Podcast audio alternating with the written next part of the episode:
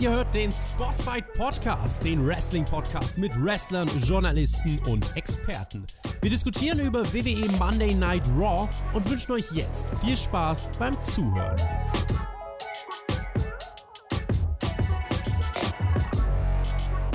Ja, da habe ich vor Raw seit langer Zeit mal wieder von einigen Leuten ein gewisses Interesse aufgeschnappt. WWE hatte im Vorfeld ein neues Stable angekündigt, Shane McMahon sollte ein neues Konzept vorstellen, Raw hatte diese Woche auch mit Konkurrenz von anderen Sportarten zu tun, also alles geben für erhofft bessere TV-Ratings für die Sommerwende im Produkt.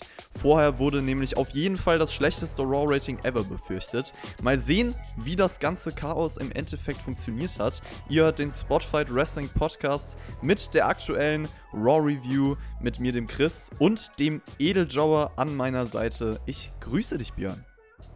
Hey, yo, Meister zusammen. Ich denke, wir werden nicht das schlechteste War-Rating aller Zeiten bekommen, weil ich doch glaube, dass es noch heute oder jetzt noch Stunden nach der Sendung Leute gibt, die mit offenem Mund vor dem Monitor sitzen und einfach nur denken, was habe ich mir da angeschaut?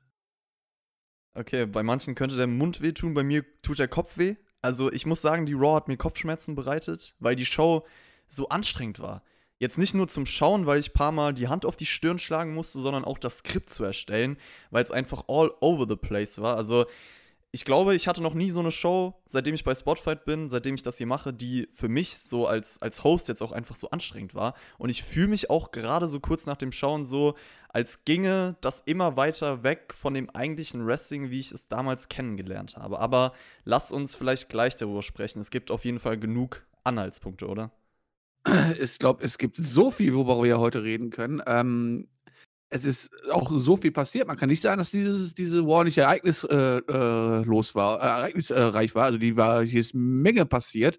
Sogar so viel, dass ich gerade eben das eigentlich das fast zweitschlimmste fast vergessen hatte, dass es auch gestern passiert ist, weil einfach so viel passiert ist, als ich gerade in deiner Anmoderation gehört habe, ah ja, wir haben auch noch ein neues Stable bekommen. So, ja, stimmt, da war ja noch viel Schlimmeres, als ich mir hätte jemals vorstellen können. Also diese Review wird sehr interessant. Vor allen Dingen, da wir irgendwie gefühlt über was ganz Neues sprechen und nicht mehr über das, was wir die letzten Jahre getan haben. Ja, Leute, dann schnallt euch an, macht euch bereit für diese Achterbahnfahrt und hört uns einfach zu. Ich möchte vorher nochmal auf einen Kommentar eingehen unter der Smackdown Review von Gusirius Films. Und zwar hat er jedes Teammitglied beschrieben. Ich weiß nicht, ob du das gesehen hast, Björn, aber dich hat er bezeichnet als frontet alle Podcaster und hat Jonathan als letzten Trumpf auf seiner Seite. Außerdem sind seine Ausraster überall bekannt. Trifft das auf dich zu? Naja, ich weiß halt, bei wem man sich gut stellen muss und bei wem nicht. Ja. Okay. Einfach nur intelligent. Smart nennt man sowas. Smart. Okay. Er hätte auch einfach schreiben können, Edeljob einfach smart. Edeljobber der, der cleverste. Ja, über mich wurde geschrieben, Allrounder, der sich überall auskennt, ist eher bescheiden und hat seine altbekannte Flasche im Hintergrund. Und da habe ich nur kommentiert, solange ich nicht die Flasche bin, sondern sie im Hintergrund habe, ist alles gut. So, übrigens, ihr könnt die altbekannte Flasche von mir jede Woche bei unseren Raw vs. Nitro Reviews auf Patreon sehen. Gestern kam da als Teaser sozusagen mal eine komplette Folge online auf YouTube, also for free für alle, kostenlos, chaotische 2-Stunden-Folge. Auf Patreon habt ihr generell über 650 Inhalte zur Verfügung von uns, also alle Podcasts auch früher und ohne Werbung, plus halt spezielle Formate. Wir freuen uns auf jeden Fall über jede Unterstützung. So, und am Anfang von Raw, der Yoda, der ist auch bereit für Raw. Äh, ja, den habt ihr natürlich auch. den habt ihr auch immer in den ganzen Podcasts. Ja, Yoda, komm, alles gut. Alles gut. Freuen wir uns. So, am Anfang von Raw sehen wir wie immer die Performer im Publikum und ich will an dieser Stelle trotzdem nochmal Props an eine bestimmte Person aussprechen und zwar an Caden Carter, die nämlich immer versucht, ein bisschen Stimmung reinzubringen, die immer rumtanzt, fällt mir immer wieder auf in der Menge, das wollte ich einfach nur mal erwähnen und die Kommentatoren versuchen dann in die Show einzuführen, aber auf einmal geht das Licht um sie herum aus. Das sollte nicht der einzig geplante Produktionsfehler am Abend sein, das Licht geht auch bei Entrances aus, ich dachte mir dann direkt auch irgendwann mal, komm, lass es vielleicht auch einfach aus, dann wäre es besser gewesen so im Nachhinein. Während des ersten Matches flackert dann das Licht, auch bei der Kevin Owens Ja, und es gab auch teilweise interessante Mikrofonaussetzer, so wie bei dir jetzt gerade. Ha, hab ich dich, hab ich dich, hab ich dich. Fuck, okay. Das war geplant, ne? Guck mal, ich hab's besser und authentischer gemacht als die. Ich, ich hab das, ihr müsst wissen, wir haben manchmal bei unseren Aufnahmen im Vorfeld so Probleme, dass irgendwie mein Mic kurz, kurz, aus, kurz aussetzt oder so. Und jetzt habe ich den Björn durch Long-Term Storytelling dazu gebracht, dass wow. er dieses, diesen Moment eins zu eins abgekauft hat. Das war alles ja, nur geplant hier, für diesen Moment. Da hat er mich gewirkt, hast mich willkommen, ja. Ja, wir hatten auch Mikrofonaussetzer. Juhu. Ja. Aber das könnte uns. Aber ich weiß nicht, irgendwie also das von mir kam jetzt wahrscheinlich unerwartet für dich. Ich weiß nicht, ob du diese. Ich finde halt, so wie die Kommentatoren auch reagiert haben, ist halt irgendwie so ein bisschen überspitzt gewesen. Also ich habe das denen nicht abgekauft, dass sie jetzt dachten, oh wow, ich bin so überrascht, dass da gerade irgendwelche Aussetzer sind. Mm, nö, überhaupt nicht. Vor allem, weil es ja auch relativ schnell in der Show quasi aufgegriffen worden ist, dass es ja anscheinend keine technischen Probleme sind, sondern oder auch kein Unfall ist, wie man sagte so schön, sondern es da anscheinend ja irgendwas im Hintergrund passiert und sie manipuliert werden. Also es war total spannend. Ähm, ja, Björn, ja, man hat es leider, man hat es dann leider aber komplett übertrieben, wie du sagst, und hat es dann wirklich jede paar Sekunden eingebaut. Interessanterweise aber nur bei den Leuten, wo man vielleicht eh nicht allzu viel Interesse hat, denn als dann die Main Eventer kamen und so, dann war auf einmal die Technik wieder okay. Das stimmt, da haben sie sich vielleicht nicht mehr getraut, weil wir können direkt über das sprechen. Oder ich sag mal so, man hat das ja so ein bisschen mit dem vermeintlich neuen Stable, was vor Raw angekündigt wurde, in Verbindung gebracht. Es gab dann auch irgendwann noch so ein Backstage-Segment, wo Charlie Caruso auf so eine Box eingegangen ist. Die, die war irgendwie offen und da gab es irgendwelche Probleme. Und dann sehen wir noch später bei der Show fünf bedeckte, maskierte Menschen, die draußen Flaschen gegen eine Art Generator geworfen haben, sodass diese halt Feuer fängt und ja, das war die, die Ankündigung des Stables, Björn. Wie, hat, wie sehr hat dich das gehypt nach Raw? Ja, die Antifa ist angekommen bei WWE War, oder? So könnte man es fast beschreiben. Also wenn man die Leute gesehen hat, die fünf da draußen, schön schwarz maskiert. Ich würde eher sagen, die Ninjas haben sich erweitert. Oder es sind die Ninjas, die jetzt äh, quasi auf Antifa machen und gleichzeitig Molotow-Cocktails durch die Gegend pfeffern. Ähm, ja, ich meine, die WWE ist ja auch gerne dazu be für bekannt, auch mal aktuelle politische Lagen aufzugreifen und so. Jetzt haben wir ja vielleicht solche ähnlichen Bewegungen gerade in Amerika.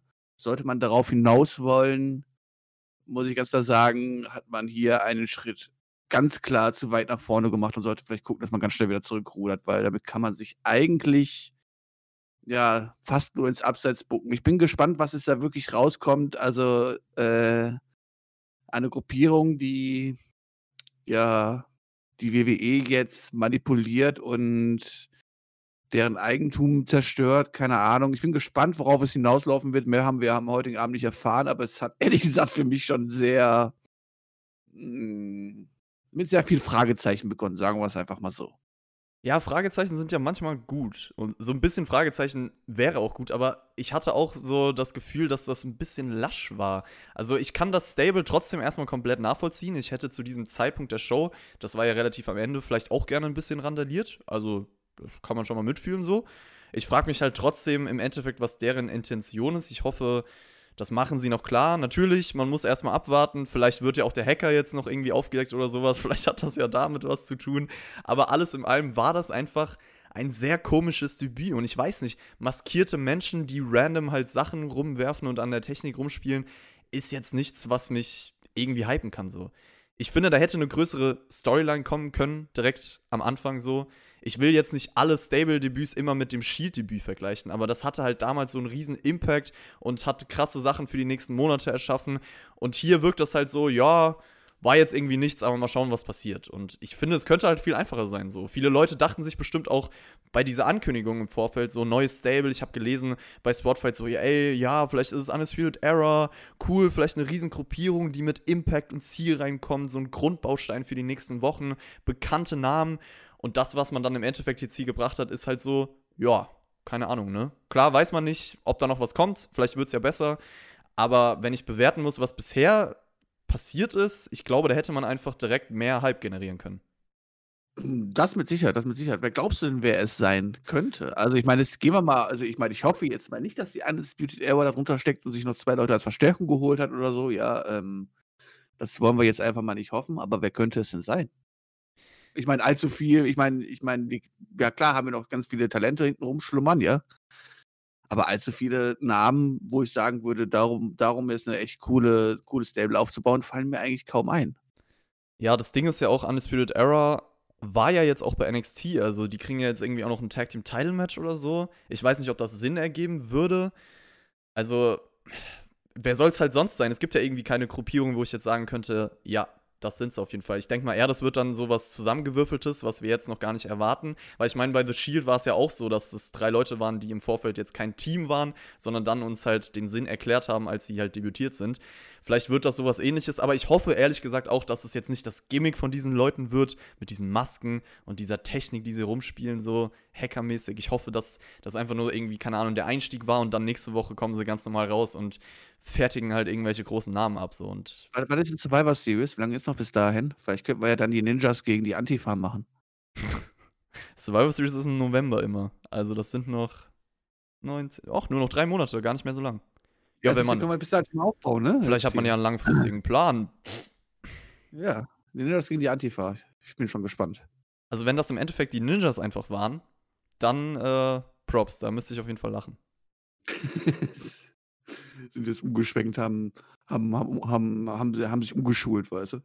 Ja, ich weiß auch nicht. Also irgendwie, man hätte dieses Stable halt nicht ankündigen müssen. Vielleicht hätte man dann auch nicht die Erwartungen, Anführungszeichen, im Vorfeld gehabt. Ja, dann hätten wir uns jetzt gefragt, oh, was ist denn da, was kommt da auf uns zu? Wird es ein neues Stable sein oder so? Dann hätte man jetzt noch ein bisschen spekulieren können, während wir jetzt quasi ja eigentlich noch mehr im Dunkeln stehen als vorher gefühlt.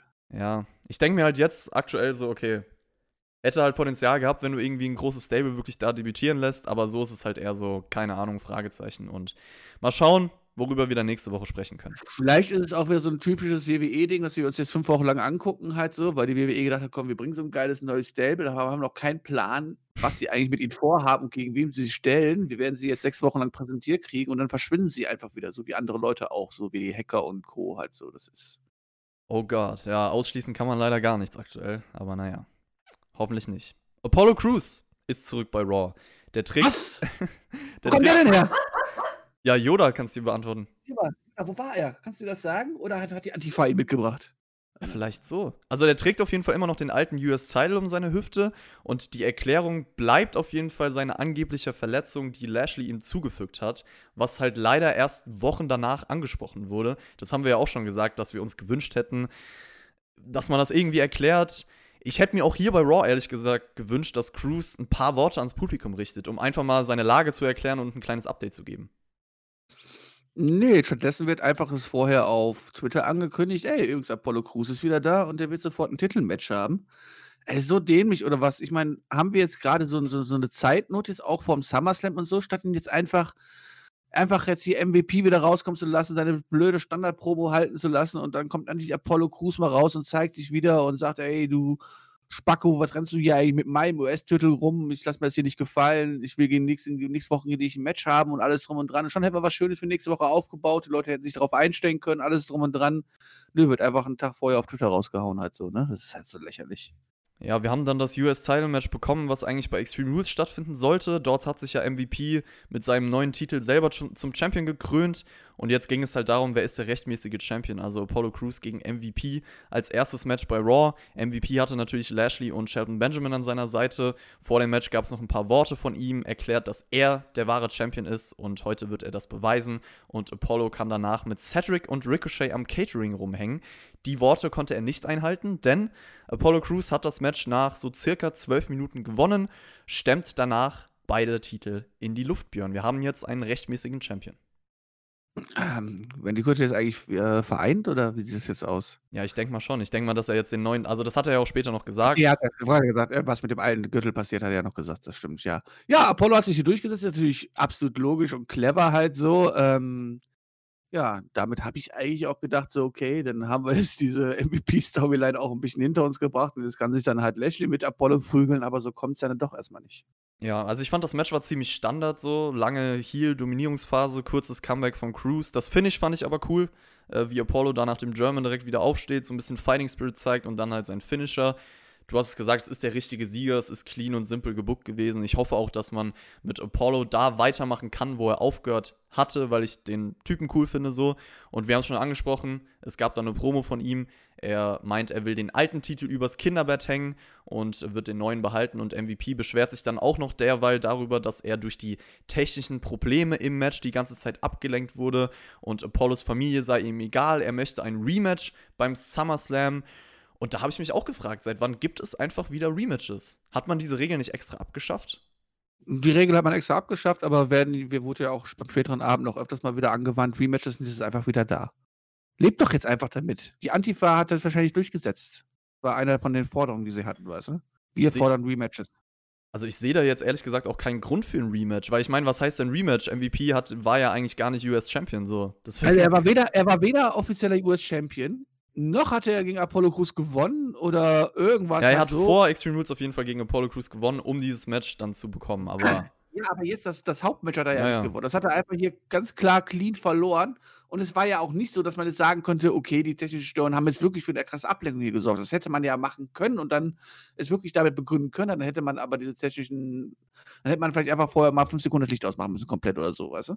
Vor dem Pin oder keine Ahnung, was halt so, also damit es sich danach noch beschweren kann oder irgendwas halt so, war es einfach zu wenig und es ist auch nix, aber wirklich, ich, ich, ich habe keinen Grund, warum ich mich auf dieses Match beim SummerSlam freuen soll. Ja, ich also sehe wirklich, da ist, ja, da ist ja null Entwicklung drin gewesen, also ich meine, wir haben ja alle damit gerechnet, okay, das ist dann halt so, ne, Lashley wird dann langfristig auf den US-Gürtel gehen und das beim, äh, äh beim SummerSlam aufzubauen, da hättest du dann wenigstens noch mit Apollo Crews mitfiebern können und so. Aber jetzt hier mir weiteres Mal anzugucken, wie Apollo Crews dann MVP hier besiegt, hypt mich das nicht so. Ich sehe ehrlich gesagt auch keinen Grund für ein Rematch, weil ich auch finde, Crews hatte ja in diesem Match genauso mit den technischen Problemen zu kämpfen wie MVP. Also, das hat man Davon jetzt gar nicht angesprochen. Sehen, ja.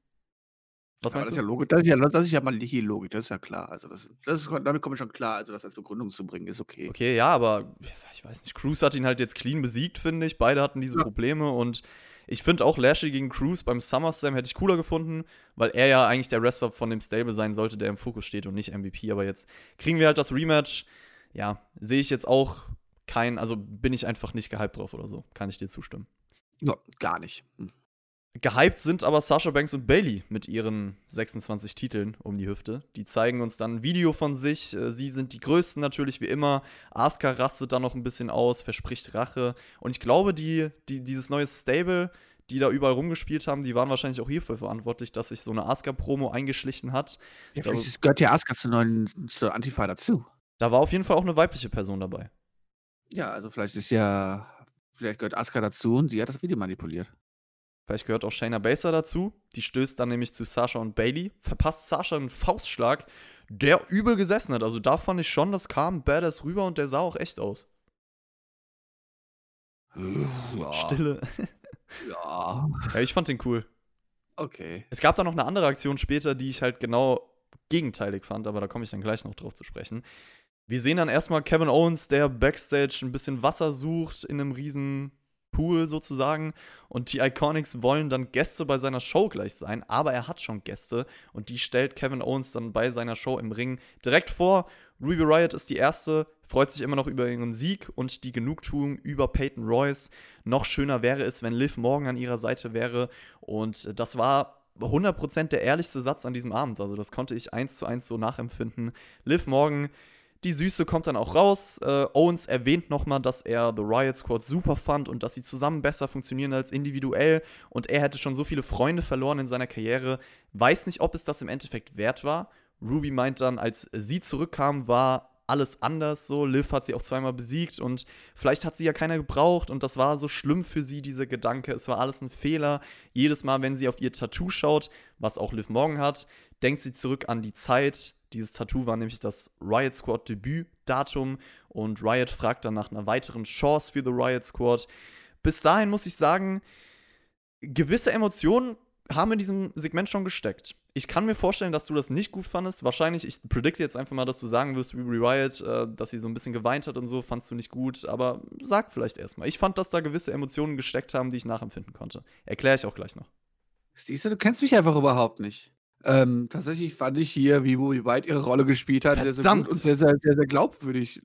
Liv Morgan hat dann leider ihre schauspielerischen Qualitäten nicht ganz, ganz Ey, ey, gestellt. ey, ey, Cut, Cut, Cut. Mikro stumm, stumm, stumm. Was? Ja, Ja, Liv Morgan ist super, okay, ja. Ich weiß, das siehst du ja nicht so neutral halt so, aber das ist auch eigentlich die Frage, die ich habe. Ich meine, dass die beiden jetzt als Freundinnen wieder zusammenkommen, das ist natürlich ganz toll und sowas so, aber hast du auch so ein ein ein ein Tattoo und wie sieht's eigentlich mit dir aus und Liv Morgan? Und wie ist der Stand da jetzt? Ja. Also Barney hat sie mir weggeschnappt, ich bin ehrlich. So. Es ist passiert. Ich weiß Aber nicht, Barney es hat bei doch geschrieben, er will sie gar nicht mehr haben. Ja, er will sie nicht mehr haben, aber er, sie, er, seit dem Moment, als er ihr eine Nachricht geschrieben hat, kam nichts mehr von Liv Morgan. Also mir Oha. gegenüber. Ja, nie Glück für dich, also aber vielleicht kannst du ja auch mal dich emotional in den Ring stellen und dann dich entschuldigen, vielleicht wird sie ja auch angenommen. Ey, würde ich sofort machen. Also irgendwann im Leben, man sieht sich vielleicht, vielleicht irgendwann äh, bin ich mit ihr draußen, dann fängt es an zu regnen und dann gibt es einen leidenschaftlichen Kuss im Regen. So, so stelle ich mir das vor, unsere nächste Begegnung, aber wir schauen einfach mal. Ich muss aber auch sagen, Ruby Riot mit ihrer veränderten Stimme und äh, Liv Morgan durch ihre Reaktion, das ist für mich rübergekommen in diesem Segment. Also ich kann das auch nachvollziehen, dass man sich vielleicht aus irgendwelchen Gründen auseinanderlebt, wie das jetzt bei den beiden war, aber die Erinnerungen, welche Verbindung man hatte, nie so richtig weggeht. Ich habe das auch aktuell, ich kann das auf mein Leben übertragen, ganz spannend. Äh, ich habe eine Freundin, mit der ich seit Jahren keinen Kontakt mehr hatte, ähm, aber aktuell halt häufig wieder an die Zeit von früher denke. Also ich war früher sehr, sehr gut mit ihr befreundet, hatte eine, hatte eine gewisse Connection und ich treffe mich auch bald wieder mit ihr und das kann man ja so ein bisschen vergleichen. So manchmal kommen diese alten Dinge wieder auf und ich finde, dadurch steckt eine gewisse Geschichte hinter der Riot und Liv Sache. War nicht schlecht. Okay, habt ihr beiden auch ein Tattoo? Nee, aber vielleicht kann ich mir das äh, Datum von der Riot Squad auch irgendwie tätowieren. Das wäre Next Level Move. Das wäre Next Level Move, ja. Damit könnte ich dann Liv Morgan vielleicht sogar wirklich beeindrucken, wenn ich ihnen ein Foto davon schicke und dann würde sie vielleicht antworten. Ja, ich würde mir eigentlich eher Sorgen machen, ob ich mir vielleicht einen Bodyguard hole, der mich vor Verrückten beschützt, aber sonst. Ich überlege gerade, wann war denn das? Boah, ich würde gerne mal wissen, wann das Datum war und was ich an diesem Tag gemacht habe. Oh ja, das ist total wichtig. Also, das ist. Wo warst du eigentlich? Stell mal vor, du wärst auch dabei gewesen. Dann würdest du auch zu White Scott gehören. Ja, nee, aber was ich in meinem Leben gerade zu diesem Zeitpunkt gemacht habe, so dieser Tag, vielleicht war der auch so cool, dass ich mir den sowieso tätowieren lassen. Nee, würde ich never, aber ich würde es gerne wissen. Vielleicht finde ich das irgendwann noch mal raus. Oder schreibt mir mal jemand, wann das Debüt vom Riot Squad war, in den Kommentaren. Und dann schaue ich mal, ob ich irgendwie herausfinden kann, ob ich was Besonderes an diesem Tag gemacht habe. Werde ich euch mitteilen. So, die Iconics, Björn, die tauchen ja auch noch in diesem Segment auf. Es ging ja nicht nur um die beiden. Äh, die meinten dann auch noch, niemand würde sich für sie interessieren, also für Liv und Ruby Riot. Und Ruby, wow, du hast endlich mal gewonnen nach 400 Niederlagen. Liv Morgan meint dann, no one starts a Riot better than us. Und Riot hat sich danach sehr gefreut. Das hat man an ihrem Gesichtsausdruck gemerkt, weil das ist ja eigentlich das Zeichen von Liv Morgan gewesen. Sie will wieder mit ihr Team und Owens will dann oder fordert dann technische Störungen für das Mic von den Iconics, was ich ganz witzig fand. Und darauf hagelt es dann eine Ohrfeige von Peyton Royce, eine von Billy Kay. Riot Squad fertigt sie ab. Ja, ich fand das Segment solide. Also die ganze Riot Squad-Geschichte, das unterhaltsame Ende, kann man so machen. Ja, ich sag mal so, zumindest haben die Iconics in, in diesem Segment perfekt halt ihre Rollen gespielt, halt so, ja. Sind halt die nervigen Heels, die herauskommen, ein bisschen provozieren. Schön wie Kevin Owens und dann die beiden Ohrfeigen gesellt hat und dann so gesagt hat, sag mal, beiden Mädels, mal, könntet ihr vielleicht mir mal helfen, weil ich darf ja so nicht nach dem Motto. Das war ganz sympathisch umge äh, umgesetzt und sie wurden ja dann auch weggesquasht und ja, abgefertigt wie die allerletzten Jobber äh, die Iconics und von daher kann ich damit leben. Ähm, jetzt habe ich auch genug, genug Iconics gesehen für die nächsten Wochen. Das reicht mir Ei. jetzt. Iconic, ja, Riot Squad gegen Iconics, du hast es schon angesprochen. Gegen zwei Minuten Liv Morgan rollt Billy Kay ein, Ruby rettet sie danach vor einer Attacke und dann gibt es noch so eine Art Double STO. War simpel, war richtig so. Hätte für mich auch ein klarer Sieg sein können, also der Roll-Up war irgendwie unnötig. Aber Nein, wir brauchen noch ein Rematch. ja, hoffentlich nicht. Also, das wollte ich nämlich gerade sagen. Ich finde, nach diesem Segment zeigt sich eigentlich wieder, okay, Riot Squad ist eine Einheit, das hat man geschafft, das jetzt so darzustellen. Jetzt kann es weitergehen. Ich finde, das Programm mit den Iconics sollte jetzt vorbei sein. Deswegen ist es eigentlich auch gut so, dass das nur ein kurzes Match war. Ich finde, man hat durch dieses Segment, durch dieses Match jetzt vielleicht mal ein richtiges Tag-Team mit Hintergrund, was um die Frauen-Tag-Team-Titel antreten könnte. Dafür war dieser Teil von Raw doch eigentlich ganz sinnvoll. Puh, du bist aber sehr optimistisch, dass, dass, dass dieser Gürtel überhaupt noch in Betracht gezogen wird. Also da wird ja eigentlich nur noch Gassi geführt und ähm, ich glaube, darum wird gar nicht mehr gekämpft. Das ist nur noch ein Schmuckstück. Von daher. Ich sag bei SummerSlam oder Pay. Ja, war SummerSlam wahrscheinlich nicht. Ich wollte gerade sagen, und ihre Einzelgürtel verteidigen sie nicht, oder was? Hm, ja, vielleicht machen sie ja vier, ja, drei Matches. Jeder zwei. Ich meine, Sasha Banks und Bailey sind ja eh bei jeder Show. Dann Wobei, wahrscheinlich bis zum SummerSlam kommt noch Steph raus und sagt halt so, ihr müssen alle Titel verteidigt ja. werden, also habt ihr ja zwei Matches im Bach. Vielleicht gibt es ja noch so eine Art Night of Champions noch bald und dann müssen die Titel auf dem Spiel stehen, da hast du es doch. Oder Championship Geil. Monday einfach wieder.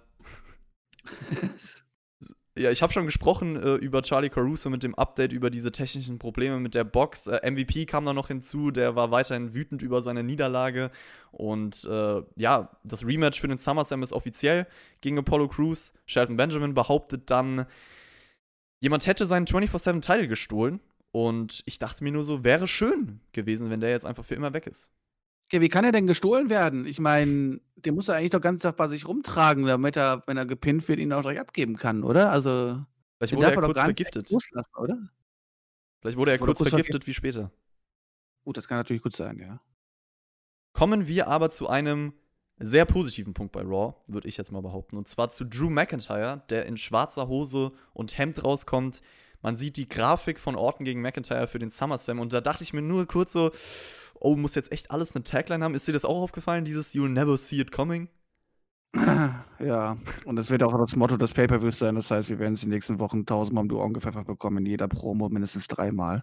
Wir haben es tatsächlich auch in dieser Promo ein paar Mal bekommen. Aber ich werde die Promo mal ein bisschen zusammenfassen, weil ich finde, da kam viel Gutes und äh, Drew meint auf jeden Fall, Orton würde seit Jahren die Schwachstellen von anderen ausnutzen und er hat seine Lektion letzte Woche gelernt durch diesen AKO. Spricht dann auch über die Gemeinsamkeiten zwischen Orton und ihm. Beide wurden von Vince McMahon als Zukunft bezeichnet und Edge hätte es am besten gesagt, das war nicht Ortons Plan A oder Plan B oder sonst irgendwas. Es wurde dir alles ausgehändigt Drew auf der anderen Seite halt nicht und Orton würde für seine Fehler nie bestraft. Drew wurde gefeuert, obwohl es Orton eigentlich viel mehr verdient gehabt hätte. Und Orton erscheint dann auch mit Ric Flair, stellt klar, dass er da ist, weil er es möchte, weil er Spaß daran hat, andere zu zerstören. Und Drew hätte auch recht, dass Orton gefeuert werden sollte, aber er wurde, wurde es nicht, weil er viel wertvoller für diese Firma sei. Und Orton ist halt der Auserwählte, nicht Drew McIntyre.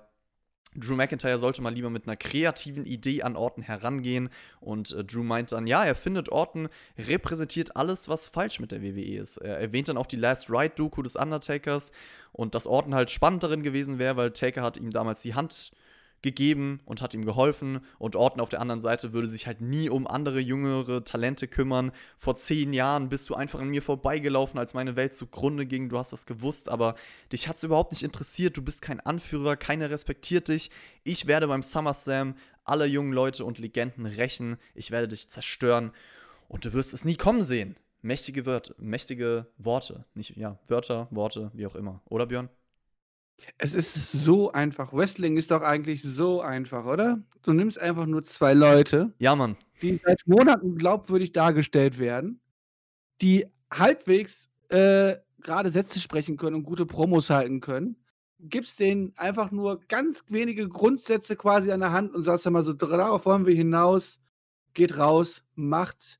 Du hast einfach zwei Leute, die glaubwürdig sind, du hast zwei Leute, die eine Promo halten können und schon hast du einfach eine Fehde. Ja, wo man Bock drauf hat, wo man auch gerne zuhört, wo es nicht einfach nur darum geht, come on, wir tun es jetzt jede Woche zweimal auf die Fresse hauen und das ist quasi und verschiedene Konstellationen aufeinandertreffen und damit ist quasi die Storyaufbau erledigt. Es ist so simpel und einfach hier und Drew McIntyre und Wendy Orton machen es einfach vor, wie, wie simpel es einfach wäre. Wäre nur schön, wenn man das halt öfters bringen würde und nicht nur den Fokus hier seit einem halben Jahr auf diese zwei Leute legen würde. Ja, für mich war das ein super Segment. Und ich dachte mir auch so während dieser Promo, ja, da ist der Inhalt, den du dir vielleicht letzte Woche gewünscht hast, Björn. Also, erstmal, du hast es gesagt, es hat sich so gut angefühlt. Das ist so simpel gewesen, so beide fühlen sich wie Stars an, die ganze Aura um das Segment, es wirkt groß, man hört dadurch gerne zu, die Worte haben Gewicht und wie wichtig all diese Aspekte sind, unterschätzt man gerne mal, weil das sind Dinge, die eigentlich einfach sein könnten, aber halt so häufig nicht da sind. Und dazu kommt der Inhalt, den ich sehr gut fand, weil Drew halt wirklich mit was Neuem gekommen ist gegen Randy Orton. So dieser Punkt mit den jungen Talenten als weiterer Grund für seine Intention gegen Orton. die Promo war einfach sehr stark als Gesamtpaket, wie es auch rübergebracht wurde. Also für mich definitiv das Highlight von Raw und auch das Highlight-Programm der WWE aktuell. Punkt, ja, kann ich einfach nur so unterschreiben. Also, äh, wenn wir davon mehr in der Show hätten, würden wir wahrscheinlich ganz anders darüber sprechen. Yep. Dann sehen wir noch Kevin Owens, Ruby Riot und Liv Morgan backstage. Flair redet mit Owens. Owens würde zu sehr zu einem Beratungslehrer werden und Owens will ein paar Sachen richtigstellen aus seiner Vergangenheit. Deswegen ist er dieser Lockerroom-Leader, das, was Orton sein könnte, aber nicht sein möchte. Und Flair meint dann, wenn du dich um dich selber kümmern würdest, hättest du jetzt vielleicht auch ein Titelmatch beim SummerSlam. Nächste Woche will Owens ein Match gegen Randy Orton. Und Drews Worte von seiner Promo wurden auf jeden Fall direkt aufgegriffen von Kevin Owens. Das fand ich gut, weil man so Randy Orton das anheften kann und Flair hat eigentlich auch irgendwo recht, weil Owens halt echt in letzter Zeit eine Nebenrolle spielt und nicht für sich selber sorgt. Also das hat alles Sinn ergeben. Ja, es hat vor allem Sinn ergeben, vor allem wenn man sich vielleicht sogar schon ein paar Gedanken darüber gemacht hat, so was ist denn eigentlich, was, was passiert denn nach Drew McIntyre gegen Wendy Orton und so weiter. Und wenn man da einfach schon einfach mal so kleine Mini-Dinger reinbringt, die man dann auch später dann zum Beispiel am Anfang einer, äh, einer neuen Fehde quasi einspielen kann. Guck mal hier, vor anderthalb Monaten gab schon eine Konfrontation mit Ric Flair, bla bla bla, da hat es Owen schon gesagt. Ähm, man könnte natürlich hier Owens nebenbei ohne Probleme ähm, ja, als zukünftigen Contender aufbauen. Und das wäre ein guter Weg, den man, glaube ich, hier einschlägt. Ja, könnte man tatsächlich. Oder es wird halt einfach so sein, dass nächste Woche das Match kommt und das wird nochmal ein Statement von Randy Orton. Vielleicht gibt es ja den nächsten Puntkick, keine Ahnung. Je nachdem, was man mit Kevin Owens in nächster Zeit vorhat. Ganz, ganz, das, das, das kann man ja typisch WWE man hier erledigen, den einfach Kevin Owens per Einroller gewinnt und dann noch per Pancake abgefertigt wird. Und schon oh, aber keiner davon, nein, nein, nein, nein, bitte. Keiner, keiner, keiner geht davon schwach heraus. Und Ey, wehe, wehe, Randy Orton verliert vorm SummerSlam so ein Match wie Einroller, dann gibt's aber Prügel. Warte ab. Ja, Nee, das, also da sage ich sogar, nee, mit Randy Orton machen sie es nicht. Da machen sie ja einen guten Job bisher. Das Einzige. Warte ab, wir sprechen uns nächste Woche. Ich warte ab, okay, wir sprechen uns nächste Woche. Ich muss sagen, bis dahin fand ich Raw sehr solide eigentlich so. Weil leider war das nur ein Drittel der Show. Äh, aber mit diesem Drew Orton-Segment hattest du auf jeden Fall etwas. Und davor die Sachen, die kamen, haben mich jetzt auch nicht großartig gestört. Es ging aber bergab, me friendos. Schreibt in die Kommentare. Ja, es war zumindest clever von der WWE, ne? Mittlerweile halt einzusehen, kommen, wir bringen Drew McIntyre gegen Wendy Orton schon Anfang der zweiten Stunde, weil wir wissen, nach der dritten Stunde gucken uns die keine Sau mehr zu. Ja, schreibt mal in die Kommentare, von wem der Ausdruck Me Friendos ist. Das ist wieder ein kleines Quiz für euch. Für die Leute, die sich da auskennen. Ja, Nia äh, Jax, ja. Rock Battle Folge 37 hier von, von dem Typ mit der Maske. Bäb, falsch. Ah, schade. Nia Jax spricht Backstage. Red mal lieber über Sachen, über die, die du Ahnung hast, ja, Björn? Und zwar über Raw. Weil Nia Jax Backstage mit einem Referee gesprochen hat, den, den sie letzte Woche attackierte. Pat Buck heißt der gute Mann. Beide stehen dann auch im Ring. Jax ist musste. Ist das ein Referee oder was ist der eigentlich? Also. Oh, ich, ach stimmt, es ist, es ist, kein Ref, sorry, da habe ich mich versprochen. Ich glaube, es ist einfach ja. irgendein offizieller. Ja, einfach irgendein offizieller. Ja, hat einen Job. Hat einen Job, sagen wir mal so. Hat einen Job, ja. Genau. Ja. Und nicht gefeuert, das ist ja schon mal nicht, nicht schlecht. gefeuert. Naja, Jax musste auf jeden Fall eine ordentliche Geldstrafe zahlen und tut dann erstmal so, als wollte sie sich entschuldigen, aber schlägt dann ein Match gegen Pat Buck vor. Naya macht sich dann auch noch über ihn lustig, bezeichnet ihn als Ginger und äh, Pat Buck suspendiert sie dann ohne Bezahlung. Dann gibt es so einen Stoß von Naya und ein paar Tritte gegen den Offiziellen. Und das ist das, was ich eben gemeint habe. Bei Shiner Baser habe ich den Schlag gelobt, aber bei, bei dieser Aktion dachte ich mir irgendwie, hä, was war das denn? Sollte das ein Headbutt sein? Ja, aber das Selling von, wie heißt er hier, Pat Buck, keine Ahnung was halt so, war jetzt aber auch nicht das allerbeste, oder? Also. Ja, ja. Wenn ihr Nia Jax mal viel übel Ich glaube, der Schlag war gar nicht das Problem, das Selling Nö, nö, ich habe auch halt gar nicht, also ich wollte gar nicht Nia Jax fronten, aber insgesamt diese Aktion sah für mich halt so aus, als wäre da gar nicht so wirklich angekommen. War das jetzt, das war so halb ein Stoß, halb ein Headbutt. Obwohl ja, sie gar ja, nicht. Auch, ja. ja. Sie hat halt ihr Gewicht eingesetzt. Ja, so. okay. Masse. Wie fandst du das Segment denn? naja, immerhin gibt es Konsequenzen, Konsequenzen zu der Sache, die letzte Woche passiert sind. Dann kann man das gerne von mir aus so umsetzen und ähm, dann hoffe ich mal, dass Pat Buck, äh, naja, Jax äh, für immer suspendiert hat, weil dann braucht man nie wieder drüber sprechen.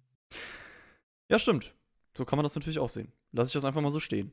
Truth War was Positives, ne? Eigentlich, ich meine, wenn natürlich Nia Jax nächste Woche bei, bei der Antifa auftaucht und oh. damit aufmischt, dann halt so, du, dann ist natürlich schlecht halt so, also um gegen die offiziellen und oberen oh. zu wettern.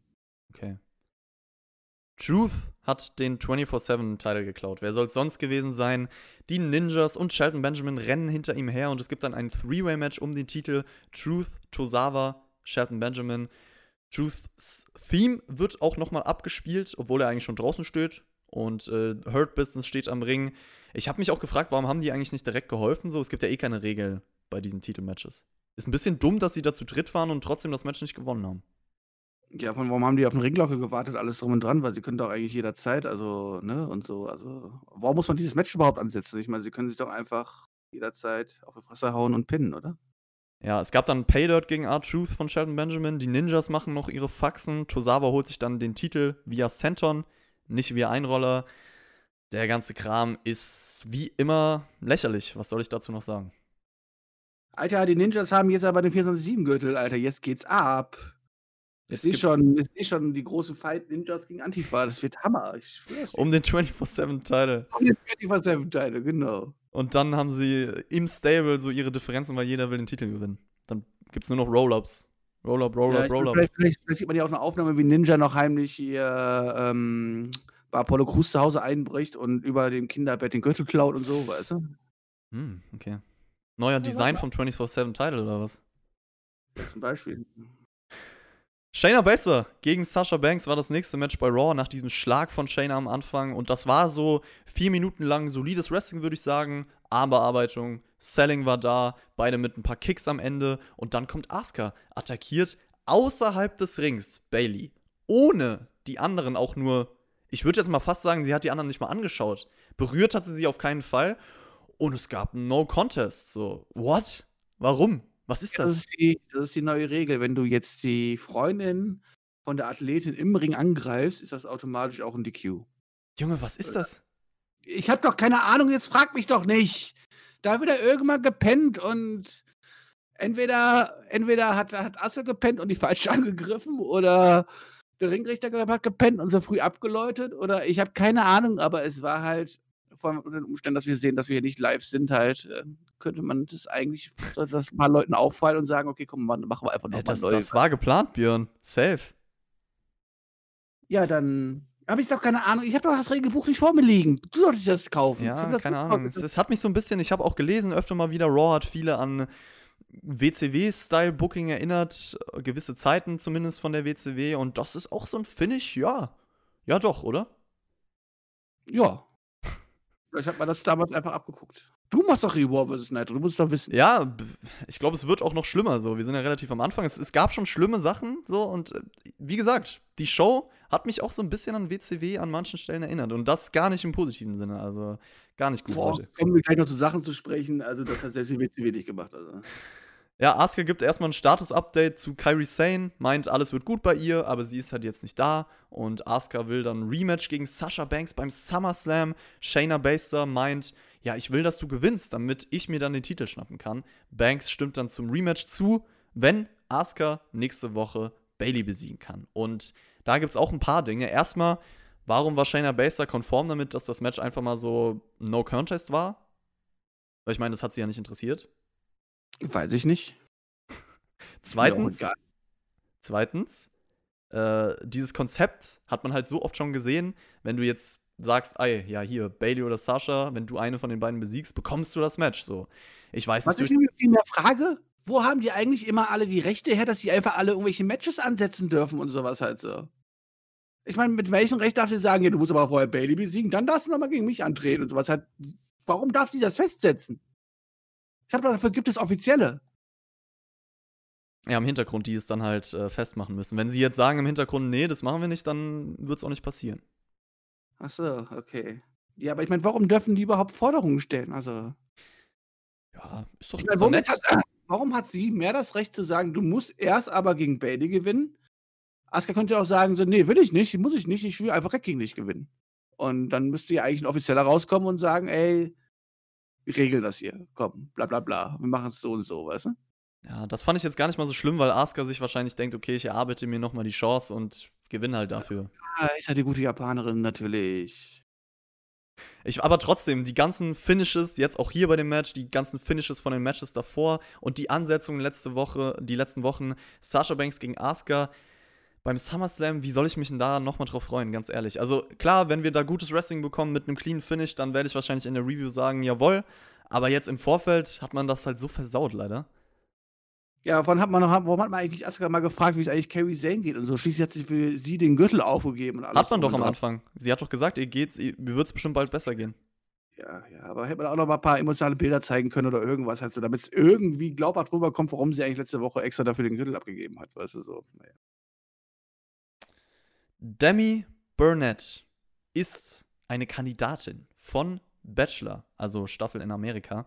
Ein absolutes Highlight des Abends. Äh, Ja, stimme ich dir zu. Also, äh, die bekommt eine Rose von Angel Gaza geschenkt und ich bin ja auch bekennender Bachelor-Verfolger. Ich mag das Zwischenmenschliche an diesen Formaten wie Bachelor oder Bachelor in Paradise. Ich habe die amerikanische Version nie gesehen, aber diese Demi Barnett, wow, mega hübsche Frau. Ich, ich habe wirklich überlegt, ob ich mir die Bachelor-Staffel anschaue anstatt Raw.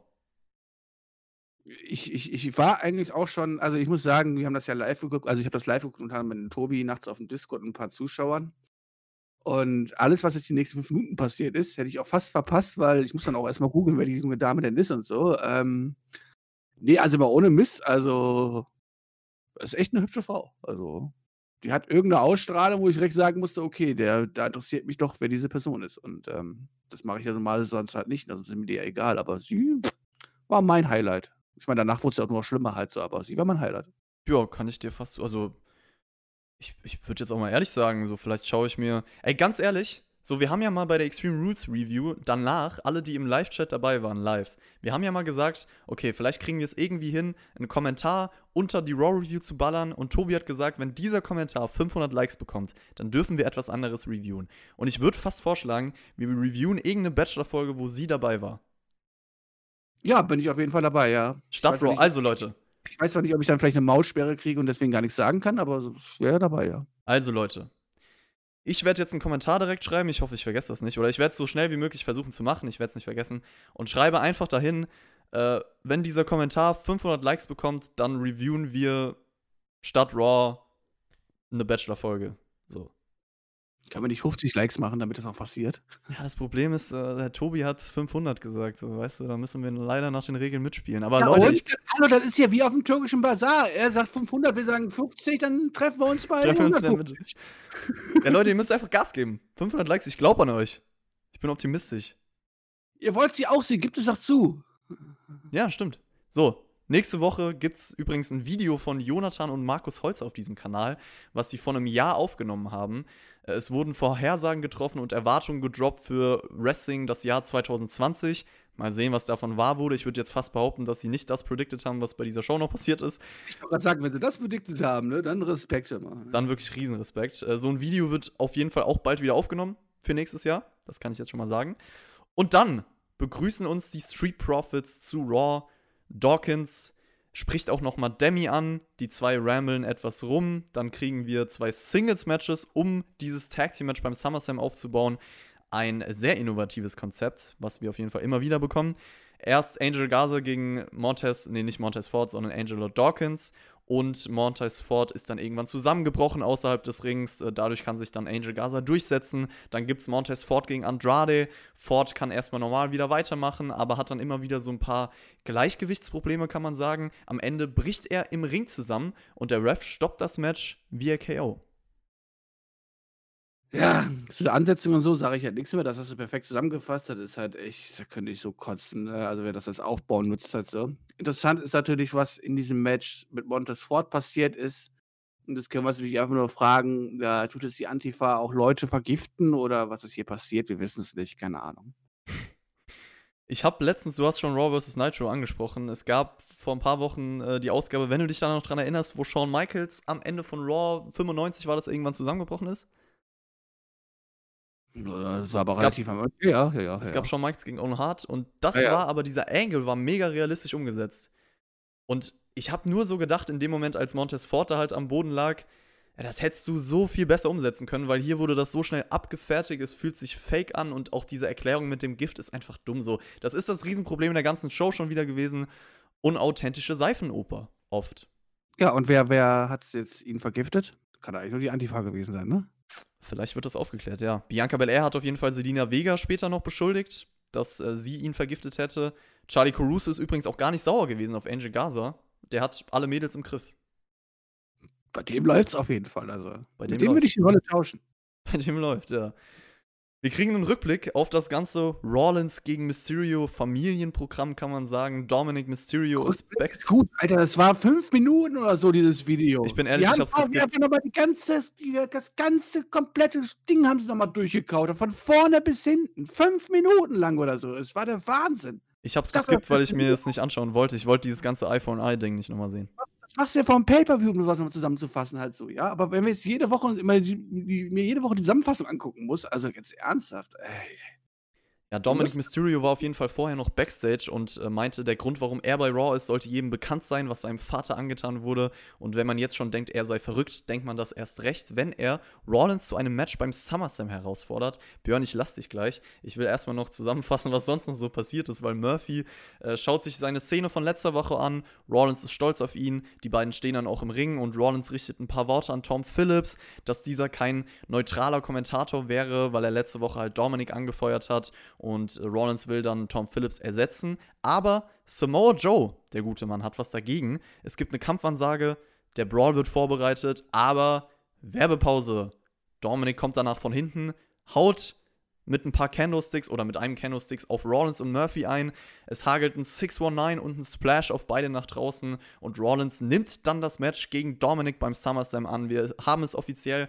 Dominic Mysterio gegen Seth Motherfucking Rollins.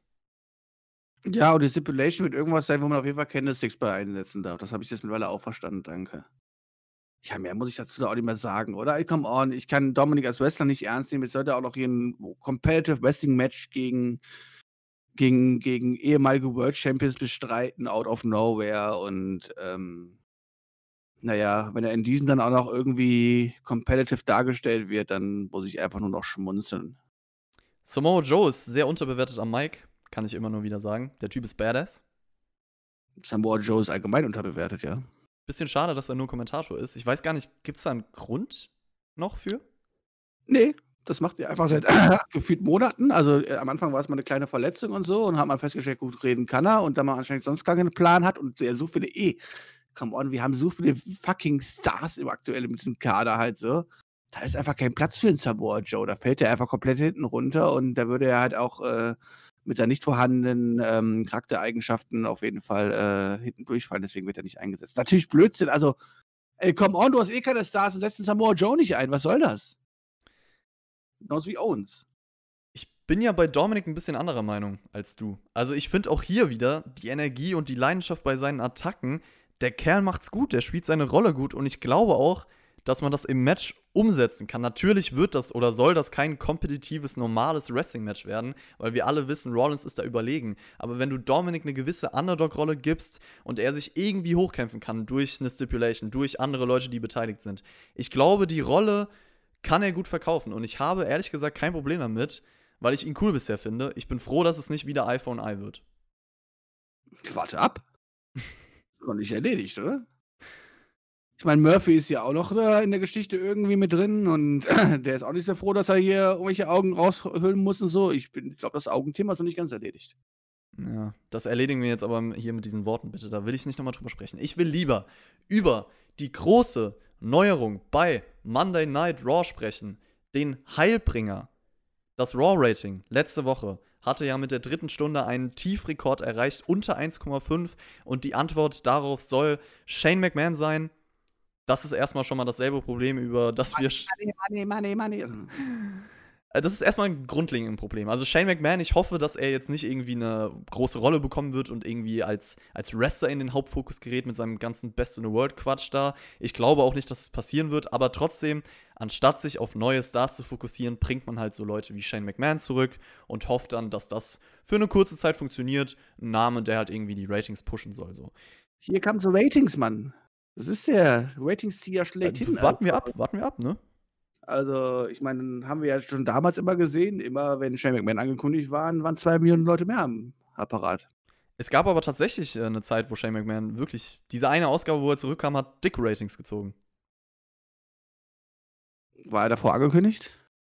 Ich weiß es nicht mehr. Es, es, war aber nur dieses jetzt schon länger her, so da waren alle gehypt und äh, aber diese ganze Smackdown-Zeit auch mit ihm, das, das war ja dann, waren dann ja auch keine guten Ratings und so. Also ich glaube, das Thema können wir abhaken. Aber eine Antwort auf die Ratings sollte auch das neue Konzept von ihm sein. Das hat man über den ganzen Abend verteilt. Ich fasse das jetzt einfach mal zusammen, was so passiert ist. Die Security. Nein, das nicht. Doch, tue ich. Nein. Doch, werde ich. Was im Untergrund passiert, bleibt im Untergrund. Ach so, man darf nicht drüber sprechen. Man darf nicht drüber sprechen. Okay, dann ähm, danke, dass ihr zugehört habt, Leute. Äh, ich wünsche euch noch einen schönen Tag. Vielleicht scheint die Sonne bei euch. Lasst es euch gut gehen. Und bis zum nächsten Mal. Reingehauen. Hallo? Oh, sind wir vorbeigekommen, oder? So, endlich fertig. Wie, wie lange haben wir jetzt aufgenommen? Ah, fast 50 Minuten. Ja, vielleicht für Raw ein bisschen kurz, aber. Hätten wir eh keine Sendezeit jetzt mehr gehabt, weißt du. Wir müssen ja unter einer Stunde bleiben, weißt du, wegen Algorithmus und so. Stimmt. Von daher. Ja, lass privat ein bisschen drüber quatschen, oder jetzt, wo die Aufnahme vorbei ist. Ja, okay. Ich kann dir nochmal sagen, was passiert ist, weil du hast es bestimmt vergessen. Und, äh, ich, ich verdrängt, ja. Ja, guck mal, also es war so, über den ganzen Abend, ich fasse das mal zusammen, die Security bewacht äh, eine mysteriöse Tür, es ist dunkel, man hört Musik im Hintergrund so ein bisschen abgedämpft, äh, Getränke werden gebracht und das neue Konzept, Konzept nennt sich Raw Underground. Im wahrsten Sinne des Wortes unterirdisch. Wir sehen einen dunklen Keller, ein Ring ohne Seile ist aufgestellt, random Performance-Leute tragen Handschuhe, brawlen sich Shoot-Style-mäßig, also geskriptete Shoot-Fights. Da werden dann am Abend immer wieder kurze Sequenzen gezeigt, äh, Stripperinnen tanzen, ein Mann wird dann besonders mit seinen Fights geshowcased und zwar Daba Kado heißt er, glaube ich, aus. Also ich glaube, er ist auch bekannt als Baba Tunde. Squash dann zwei Leute weg, alles mit 100 Schnitten und äh, verschiedenen Kameraperspektiven. Eric haut auch noch einen weg. Ziggler bringt dann auch noch jemanden zur Aufgabe. Hurt Business kommt am Ende. Was meinst du? Sigler hat gewonnen. Sigler hat gewonnen, Junge. Ja, Hurt Business kommt am Ende noch dazu, äh, am Ende dieser Show, weil sie die ganze Zeit diesen, diesen Raum gesucht haben. MVP kündigt an, dass das Hurt Business Raw Underground übernehmen wird. Alle drei fertigen dann noch ein paar Leute ab. Brawl bricht aus. Shane kündigt an, dass es nächste Woche weitergeht. Und das war's äh, zu Raw. War das die große Rettung von Raw, Björn? Fragezeichen ich, ich, ich weiß eigentlich gar nicht so richtig. Ich nehme jetzt auch mal wieder auf, damit die Leute das vielleicht auch noch äh, hören können. Ach, nee, komm bitte nicht. Halt. Dann kriegen die nur wieder ein Wenn von mir zu hören oder so, weißt du? Wir sind jetzt nee, also, ich weiß einfach nicht ernsthaft, was ich eigentlich was dazu sagen soll, weil ich bin Wrestling-Fan. Ich bin Wrestling-Fan, kein Fan vom Fight Club, kein Fan von, vom MMA oder irgendwas halt so. Ich gucke Wrestling, weil mich ja, die Matches auch interessieren, aber ich gerade Wrestling davon lebt, dass du große Charaktere hast mit großen Storylines. Warte mal kurz, warte mal kurz, ich muss dich ganz kurz unterbrechen, weil wenn du sagst, ja, die Matches interessieren mich auch, was hat das jetzt, ist das für dich, das war ja kein Wrestling-Match. Nur, dass das jetzt nicht.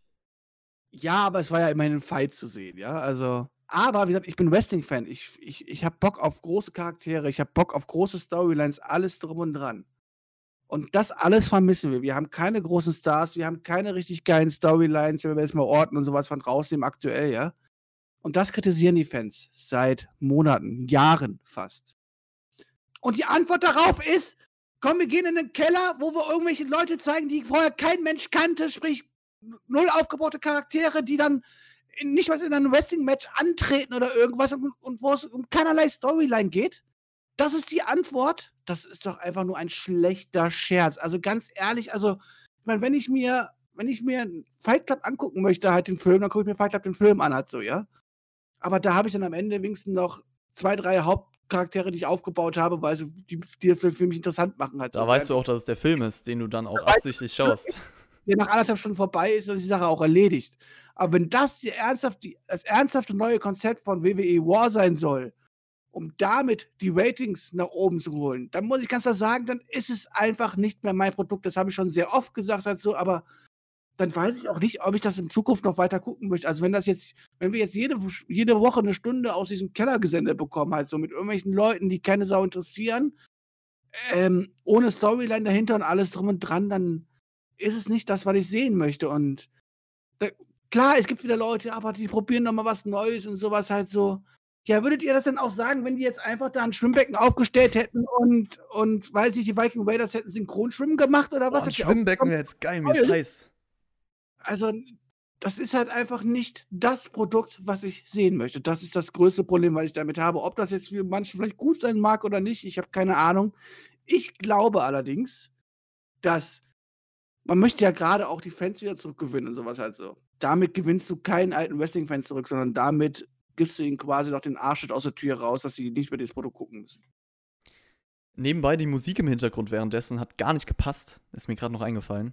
So spontan. Und du hast jetzt ein bisschen am Anfang gesagt, warum du Wrestling schaust. Ich bin ja auch jemand, das wissen vielleicht die meisten, ich lebe meinen Hauptfokus ja auch wirklich auf die Matches häufig. Und ich liebe Wrestling-Matches, aber das ist es, ist es ja nicht so. Das ist kein Wrestling-Match gewesen oder es sind keine Wrestling-Matches. Erstmal dieses Konzept, UFC-Fights im Wrestling unterzubringen. Man kann ja MMA-Elemente im Wrestling integrieren. Es gibt da auch Beispiele von Leuten, die das gut machen. Aber ich finde nicht, dass man so tun sollte, als wäre das ganze Ding MMA. Weil dadurch geht halt die Stärke von diesen Fights, nämlich der Realismus, komplett verloren. Ich bin auch kein MMA-Fan oder so. Ich habe mich noch nicht mit dieser Sache beschäftigt. Aber man schaut das ja, weil man einen realistischen Kampf sehen will. Und diese Sache war das nicht. Also ganz ehrlich, hättest du dieses Element so von MMA zum Beispiel mit einem Matt Riddle irgendwie integriert, dass er halt im Ring vielleicht so Shoot-Style-Matches workt, um ihn für einen Brock Lesnar oder so aufzubauen, weil der ja auch einen MMA-Background hat, dann geil, go for it so. Aber doch nicht als aufgeführte Show irgendwo im Keller. So, ihr wisst auch alle, ich liebe den japanischen Pureso Wrestling-Stil zum Beispiel, weil der auf Härte und Realismus basiert. Man soll sich so fühlen, als wäre das gerade echt und dadurch können halt Emotionen zustande kommen. Aber bei diesem Underground-Ding denke ich mir halt nur so, okay, das sind gefakte Fights, die mir gerade aufgeführt werden. Und das ist der Riesenunterschied. Ich kann es nicht abkaufen. Dazu kommt, wo ist überhaupt die Begründung? So, warum passiert das alles? Das wird ja random einfach mal präsentiert, ohne Sinn und Verstand.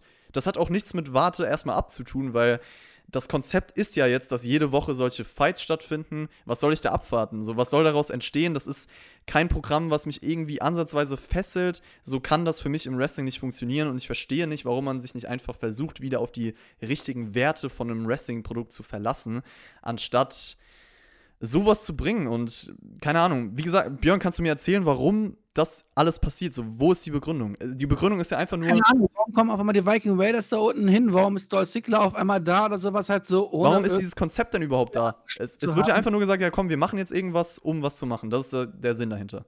Ja, so, Shane McMahon ist quasi ausgebrochen aus seinem wilden Käfig und hat gedacht, so komm on, ich kann nicht, kann nicht zugucken, wie mein Vater nur Scheiße baut, sondern ich will die Kacke auch noch richtig schön in den Keller rammen. Was denn das Wort ist? Ach, Keller ist gut, dann machen wir doch Underground, so nach dem Motto. Ähm, ich habe keine Ahnung. Ich bin da einfach, es ist nicht das, was ich sehen möchte. Es ist nicht das Produkt, was ich sehen möchte. Das, was ich sehen möchte, hat man wunderschön gesehen, als man die Wendy Orton Promo ähm, mit Drew McIntyre hatte, wo ich gerade eben schon angesprochen habe, wie simpel, leicht es aber teilweise auch war, ja. Aber das ist das, West, das, das ist das, was ich mit Wrestling verbinde.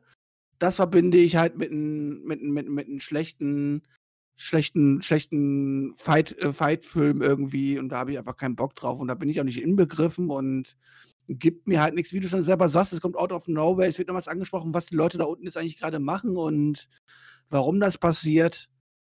Und ja, ich weiß, es gibt da die Leute, die sagen, oh, die probieren was Neues, das ist doch gut wie gesagt, nur weil es neu ist, muss es bei weitem nicht gut sein. Ja, da stimme ich dir zu. Also, ich weiß, du sagst es, es wird einige Leute geben, die sagen, ja, WWE hat wenigstens mal etwas anderes versucht. Ihr wollt doch auch immer Änderungen, wir zwei, wenn wir das ansprechen. Aber ich würde auch sagen, so, nur weil etwas nicht der Norm entspricht, heißt es noch lange nicht, dass es gut ist. Und dann heißt ja auf einmal alles, was irgendwie anders ist, ist gut. So, keine Ahnung, Ballettaufführung im Keller. Ist, das, ist da dann auch. einfach irgendwelche Stripperinnen und tanzen da rum und so. Aber was soll das denn nicht? Ja, und äh, es wäre ja auch nochmal was anderes gewesen, wenn das irgendwie als Aufbausegment für irgendein Match passiert wäre oder keine Ahnung, aber nicht als Konzept von einer kompletten Wrestling-Show. So, weißt du, das ist auch nochmal der Riesenunterschied. Weil ich meine, es wird ja als großes Ding aufgezogen. Es wird eine Riesensache draus gemacht und deswegen müssen wir in dieser Review auch eine Riesensache draus machen. Und nein, ich rede es auch nicht aus Prinzip schlecht. Ich will dieses Produkt wirklich lieben, weil hallo, ich mache hier jede Woche Podcasts darüber. Es macht überhaupt keinen Spaß, das immer zu kritisieren. Ich will hier sitzen und schwärmen, weil das Leben Spaß machen soll, aber man wirft mir halt hier irgendwas hin. Hauptsache irgendwas anderes, irgendwas Verrücktes, ohne drüber nachzudenken, zu hoffen, dass das funktioniert vielleicht, vielleicht die Ratings pushen. Aber was man wirklich braucht, ist ein langfristiger Plan, um das Wrestling-Produkt und die Herangehensweise zu verändern. Und ja, diese Untergrundsache hat, hat wenig damit zu tun. Das, ich bin mir auch sicher, das wird in ein paar Wochen wieder verflogen sein. Das ist kein Konzept, was sich halten wird. Ja, willst du das auch später machen, wenn die Zuschauer wieder da sind und sowas halt so? Willst du da unten im Keller auch noch ein paar Zuschauer-Tickets verkaufen? Das ist aber auch eine Sache, die kann, ohne Spaß, die kannst du jetzt vielleicht einen Monat strecken. Ich weiß auch nicht wie, aber das war's dann auch, oder? Ja, und dann ist es einfach out of nowhere wieder weg, genauso wie es gekommen ist, ohne Begründung einfach wahrscheinlich so, weißt du? Und dann so, ja, haben wir uns halt mal drei Wochen im Keller geprügelt. Das ist halt, also ich bin echt gespannt. Also, ich muss auch ganz klar sagen, wenn das jetzt auf einmal die Zukunft wäre, ja? Jetzt gehen wir mal von aus, dass auf einmal die Leute da draußen rasten aus, finden das total geil und die Ratings steigen dadurch und jetzt wird quasi WWE quasi komplett dieses Konzept umgebaut. Dann muss ich einfach sagen, dann wird es diesen Punkt geben, wo ich einfach sage, okay, dann, dann, dann ist halt WWE nicht mehr das, das Produkt, was ich gucken möchte. Und dann bin ich aber wirklich raus. Also ich bin gespannt, wie lange ich mir das jetzt hier antun muss. Ich habe keine Ahnung, ob ich dann jetzt jede Woche mit dir jetzt über irgendwelche Kellerfights sprechen muss oder so, aber Bock habe ich darauf ehrlich gesagt nicht. Übrigens, WWE immer, wenn sie sagen, ja, wir müssen irgendwas ändern. Wildcard Rule, Brand-to-Brand Invitation Sache, was gab es noch? Es gab noch andere Dinge, jetzt dieses Underground-Ding, also völlig am Ziel vorbei. Das sind nie Neuerungen, die wirklich das Grundprinzip des Produkts verändern. Und Vielleicht schalten die Leute diese Woche ein, ich weiß es ja nicht. Vielleicht sind die Quoten besser, weil sie wissen wollen, was angekündigt wird. Aber das ist nichts Langfristiges so. Es geht nur um die Ratings. Unfall, wo man hinguckt halt so. Da guckt genau. man halt einmal hin halt so, aber wenn du den Unfall dann gesehen hast, dann guckst du halt nächste Woche nicht wieder hin. Es geht nur um die Ratings, so, das bringt dir auf lange Sicht gar nichts. Und selbst auf diese kurzfristige Sicht. Ich meine, wir sehen ja aktuell, den Ratings hilft das jetzt nichts. Im Gegenteil, ich glaube auch ehrlich gesagt, Raw könnte einen neuen Tiefrekord einstellen mit der ganzen Konkurrenz und einfach, weil Vince McMahon nicht mehr weiß, was Wrestling-Fans im Jahr 2020 sehen wollen und was wirklich Wrestling ist. Was hat er sich denn dabei gedacht? Hat er sich gesagt, oh, guck, was haben denn die anderen letzten Jahre probiert? Oh, guck mal, hier gibt es Lucha Underground. Oh, das Wort Underground ist drin, dann gehen wir in den Keller? Oder was hat er sich gedacht? Ja, da wird es bestimmt auch äh, Leute geben, die sagen, ja, bei Lucha Underground fanden das die meisten cool, aber hier wird es wieder runterkommen. Das ist immer schon wieder so, als ob man alles pauschalisieren kann. Das war ein ganz, ganz anderes genau, Produkt. Genau, ja das ist ein ganz, ganz anderes Produkt mit, äh, mit einer ganz, ganz anderen Zielgruppe und sowas. Deswegen war ich ja auch kein Lucha Underground-Zuschauer. Aber auch mit einer ganz anderen Umsetzungsweise. Das da kann man Natürlich. auch trotzdem nicht miteinander vergleichen. So. Die ganze war Welt war darauf aufgebaut und hier ist es was komplett anderes. Ja, deswegen war ich ja auch kein Lucha Underground-Zuschauer, weil ich von diesem Konzept nicht sehr viel halte. Also, also es ist halt, ähm, so ist das halt, naja. Ja, ich, das, ich bin gespannt, wie das, ich bin gespannt, es wird bestimmt Vielleicht gibt es ja sogar, weiß ich nicht, mehr als die Hälfte der Leute, die das richtig gut finden oder so. Ich habe keine Ahnung, wie das so auf die Außenweg so, so quasi draußen so wirkt hat. So, ich habe einfach nur da gesessen und einfach, einfach nur gedacht, okay, das ist wirklich, also wenn das jetzt unsere Rettung sein soll, dann weiß ich auch nicht, dann, dann, dann ist es einfach nicht mehr mein Produkt und vielleicht verliere ich die Liebe, keine Ahnung, was halt so. Ich meine, vielleicht sollte ich mich doch gucken, dass ich mich mit den anderen Podcast-Teams hier vielleicht doch ein bisschen, bisschen wieder anfreunde oder so, damit da vielleicht noch was runterkommen kann oder so. Oh, oh, was mache ich denn dann, ey? Aber ich möchte ja auch nicht in den Rücken fallen, halt so, weißt du. Also, wenn, dann muss ich eigentlich mitnehmen. Also, eigentlich können wir nicht, können wir nicht einfach so eine Invasionsstoryline machen und wir hauen jetzt irgendwie. Das darfst du jetzt nicht laut sagen, das müssen wir so einfach machen. Achso, okay. Und wir übernehmen einfach die anderen Podcasts und, und schieben die jetzt zu War ab oder was? Die sollen sich einfach mit dem Quatsch beschäftigen. Ja, kriegen wir einfach hin. Vielleicht kriegen wir das hin, ich weiß nicht. Ja, vielleicht mache ich dir meine Notiz auf dem Handy fertig, mal gucken. Ja. Ja, Björn. Das war die Show, ne? Das war die Show, ja. Und ich würde mir manchmal wünschen, vielleicht äh, mit den anderen beiden tauchen zu gehen und von Justus zu viel Blei zu bekommen. ich habe es am Anfang gesagt, also für mich war die Show einfach nur anstrengend. Also sowohl zum Schauen an gewissen Momenten als auch zum Skript. Also wirklich, Leute, ey, ich dachte mir manchmal so, was soll ich denn jetzt? Oh, hier all over the place, jetzt muss ich da noch irgendwas aufschreiben, da und mitschreiben und hier und äh, was sage ich dazu und bla bla bla. Es ist anstrengend gewesen, will ich nur mal so festhalten. Wobei die erste Stunde sogar sehr solide war. Also wie gesagt, dieses Drew Orton-Segment war super. Cruise ist zurück, das Riot Squad-Segment fand ich in Ordnung. Dann kam halt leider. Pff, ja, aber was wurde denn aufgebaut? Wir haben aufgebaut, dass wir Apollo Crews gegen MVP nochmal beim SummerSlam sehen. Wir, wir bekommen Dominic gegen Seth Rollins auch beim SummerSlam. Was ich nicht negativ finde? Alles, was wir aufgebaut haben, habe ich gar keinen Bock drauf, ehrlich. Das ist halt so, das ist traurig dabei. Das einzig Gute ist halt Orton, äh, zusammen mit Drew McIntyre. Das, hat, das war quasi mein Highlight. Plus, äh, wie hieß sie noch? Die äh, Demi. Bachelor, genau, Demi. Demi. Highlight. Und alles andere war halt Also, wenn ich an diese Antifa-Scheiße denke und das halt so, das ist. Was ist da jetzt auch noch erwartet? Wenn ich an nächste Woche denke, nächste Woche müssen wir uns dann wieder irgendwelche Kämpfe im Keller angucken. Vielleicht haben wir die 500 Likes bis dahin. Oder kann ich einfach die Antifa nächste Woche den Keller abfackeln oder so? Irgendwie. Das wäre doch mal eine gute Sache, oder? Dann hätten wir die Storyline auch hinter uns, oder? Das wäre doch eine gute Sache. Einfach ein Molotow-Cocktail in den Underground rein, die Sache vorbei. Ja, also die Meinung zum Underground-Ding haben wir jetzt ausführlich erläutert. Das ganze Basler-Banks-Finish war Bullshit. Montez Ford, die Sache fand ich dumm. 24-7-Title, also da gab es einiges bei dieser Show. Ich hatte alles andere als Spaß, sagen wir es so. Und ich würde auch sagen, wenn man mit dieser Show, mit diesen neuen Dingen versucht hat, eine Sommerwende zu bringen, dann gute Nacht. Und damit auch gute Nacht von mir. Ja, Sommerwende nehme ich mit, aber meine Wende geht in den Pool rein. Haut rein.